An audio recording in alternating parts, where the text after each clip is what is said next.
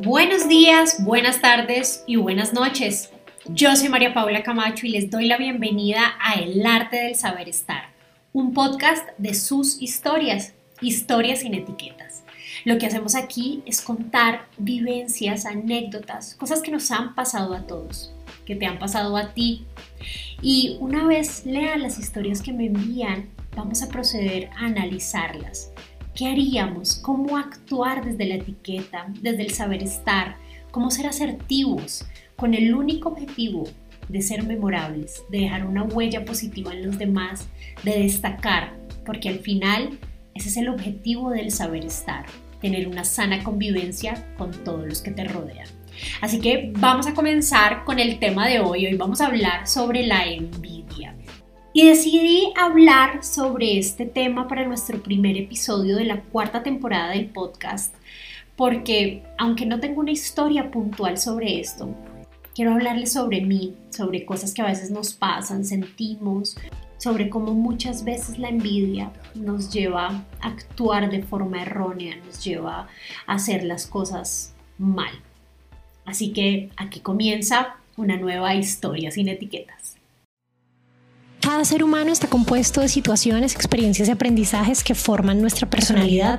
Depende de nosotros reconocer y corregir nuestros tropezones y al mismo tiempo explotar todo nuestro potencial. Bienvenido a El Arte del Saber Estar. Un podcast de sus historias, historias sin etiquetas Aquí aprenderemos por medio de sus experiencias. Contaremos sus historias y las descompondremos desde la etiqueta, el protocolo y el saber estar para saber qué hacer frente a ellas, cómo manejarlas. Aquí comienza un nuevo episodio. Un nuevo episodio.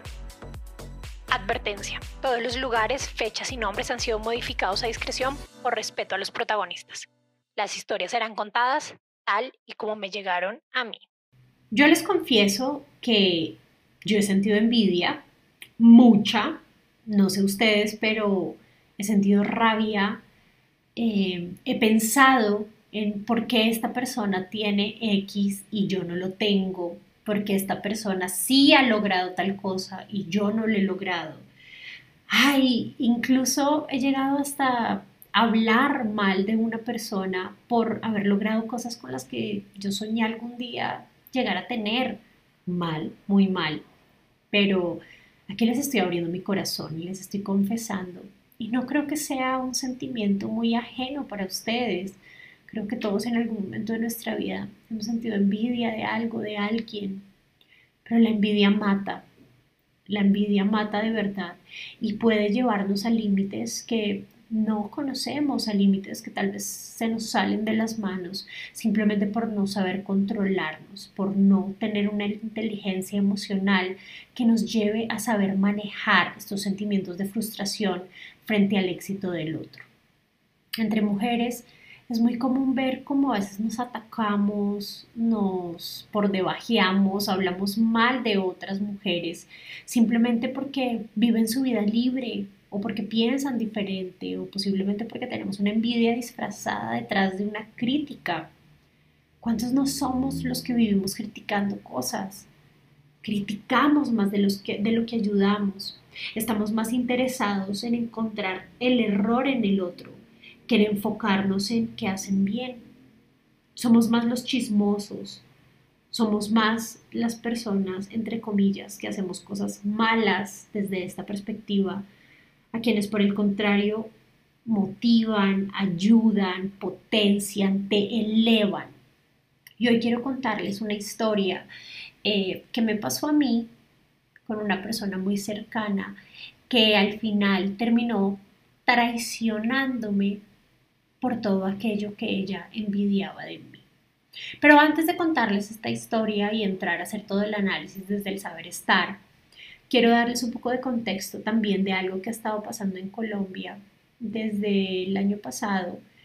Una persona muy reconocida en el medio fue asesinada junto con su madre ayer, que fue 19 de enero, se supo en la audiencia que quien realmente los mató fue su hermano, por codicia, por envidia, por celos, por querer lo que el otro había logrado. Y aquí es donde vuelvo que la envidia mata y es un sentimiento que poco a poco te va percudiendo y va creciendo hasta el punto de llevarte a hacer cosas malas. No voy a hablar puntualmente sobre este caso porque la verdad no lo conozco, eh, de forma cercana, he tenido la posibilidad de leerlo, de estudiarlo, pero no estuve ahí, no conozco a ninguno de los, de los actores de la situación, así que prefiero un poco mantenerme al margen y mejor hablar desde mi experiencia. Pero les pongo este caso porque la mayoría de las situaciones de engaños, de traiciones, están disfrazadas y si las analizamos, por detrás lo único que hay es un sentimiento de envidia, de querer ser, de querer pertenecer, de querer lograr lo que el otro no ha logrado. Pero queremos hacerlo a las malas, a las malas, a la maldita sea. No le damos al otro el mérito de por qué está ahí y creemos que nosotros también lo merecemos. Pero la vida no funciona así, amigos. La vida no te da todo lo que quieres. Puede que tampoco te dé lo justo, te da lo que necesitas. Y cada cosa en la vida es un aprendizaje. Y posiblemente al de al lado le esté yendo mejor. Sí, probablemente no. ¿Qué importa? Lo único que importa en este momento es tu camino y hacia dónde vas. Y siento que a mí me cambió la vida cuando aprendí que no importa lo que están haciendo las personas al lado, no importa que está haciendo tu competencia, no importa si te copiaron, si no, si dijeron exactamente lo mismo. No viene al caso. Lo importante es lo que tú estás haciendo, cómo estás saliendo adelante, cómo estás trabajando por cumplir todas tus metas, todos tus sueños. Tenemos que dejar de ver al de al lado, de estar comparándonos, de estar viendo, este sí, pero yo no, este tiene, pero yo no y ella compró una nueva casa, pero yo sigo viviendo en el apartamento de hace tres años. No pasa nada. No te preocupes por lo que el otro ha hecho o no ha hecho, preocúpate por ti, porque cuando dejas de estar viendo la pajita en el ojo ajeno, vas a tener toda la energía para enfocarte a ti. Y cuando tienes toda la energía para enfocarte a ti, te conviertes en un imán, en un imán de cosas positivas. Cuando vives y riges tu vida bajo el agradecimiento, el amor, la paz, la fe, van a llegar cosas buenas. Van a llegar también personas que ven eso en ti, que se sienten atraídas. Eres el imán de abundancia. Eres el imán de personas.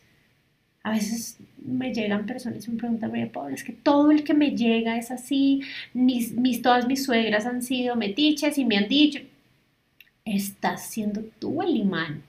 ¿Qué estás permitiendo y qué no estás permitiendo en tu vida?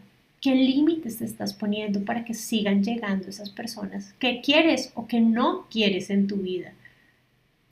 Pero eso depende de nosotros, de comenzar a trabajar de adentro hacia afuera, de no vivir de apariencias, de emociones.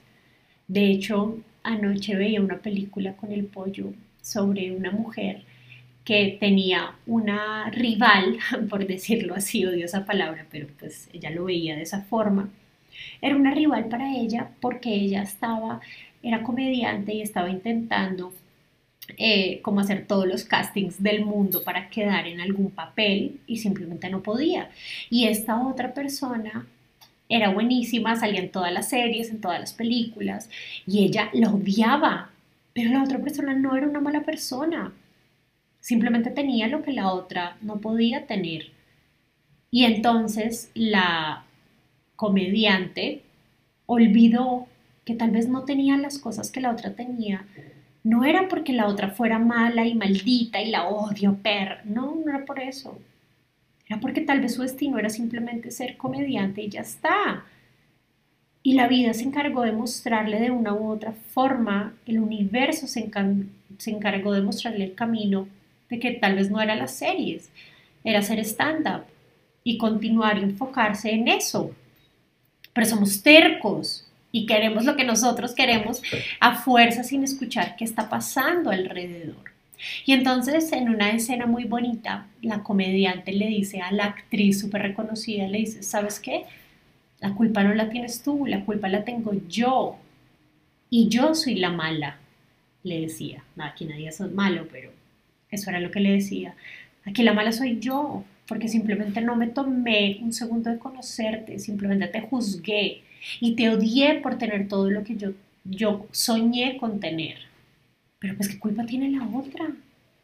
Esa envidia al final no lleva a ninguna parte, solo te envenena, solo hace que vayan que vayan creciendo sentimientos negativos dentro de ti.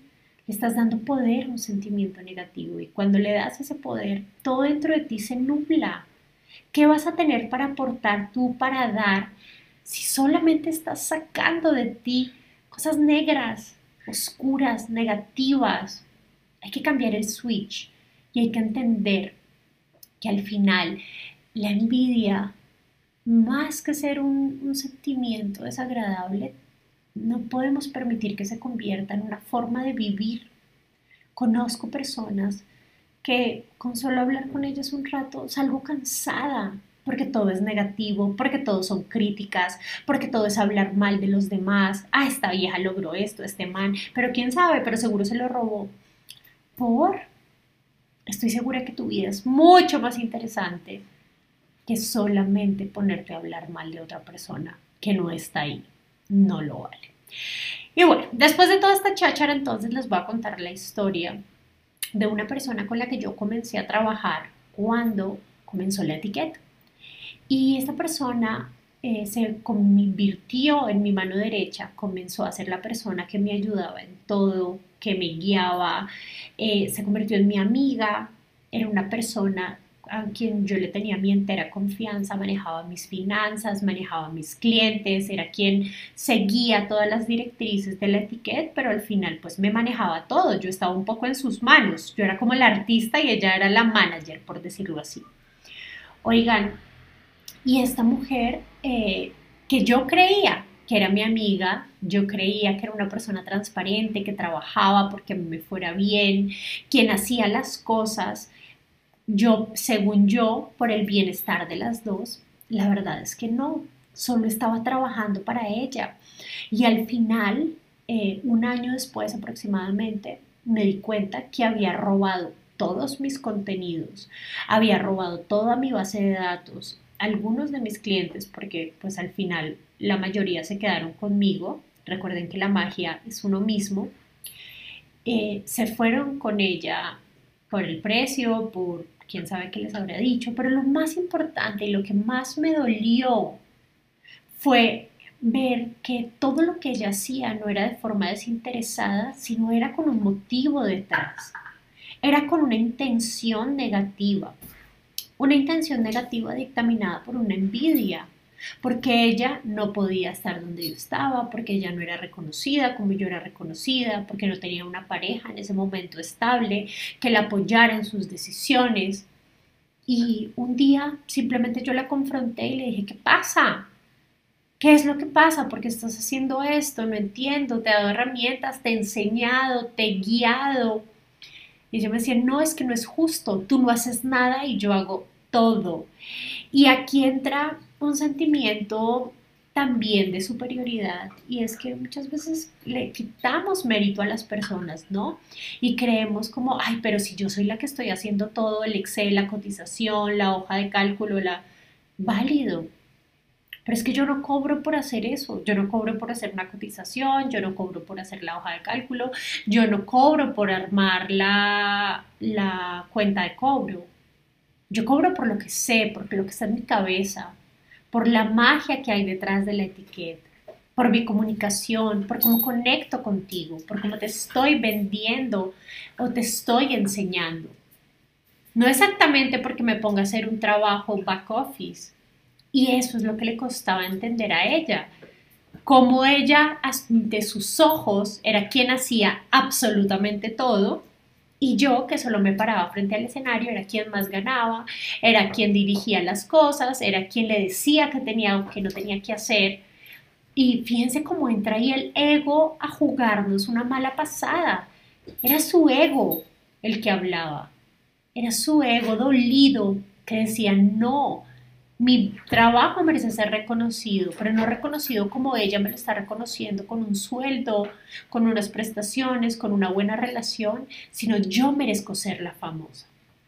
Y yo le decía como, ok, pero dime qué quieres hacer, yo te apoyo, o sea, yo aún así seguía siendo noble. Le decía, dime qué quieres hacer, yo te ayudo, quieres volverte visible, hagámoslo, yo te ayudo a idear tu estrategia de visibilidad. ¿Cómo te puedo ayudar?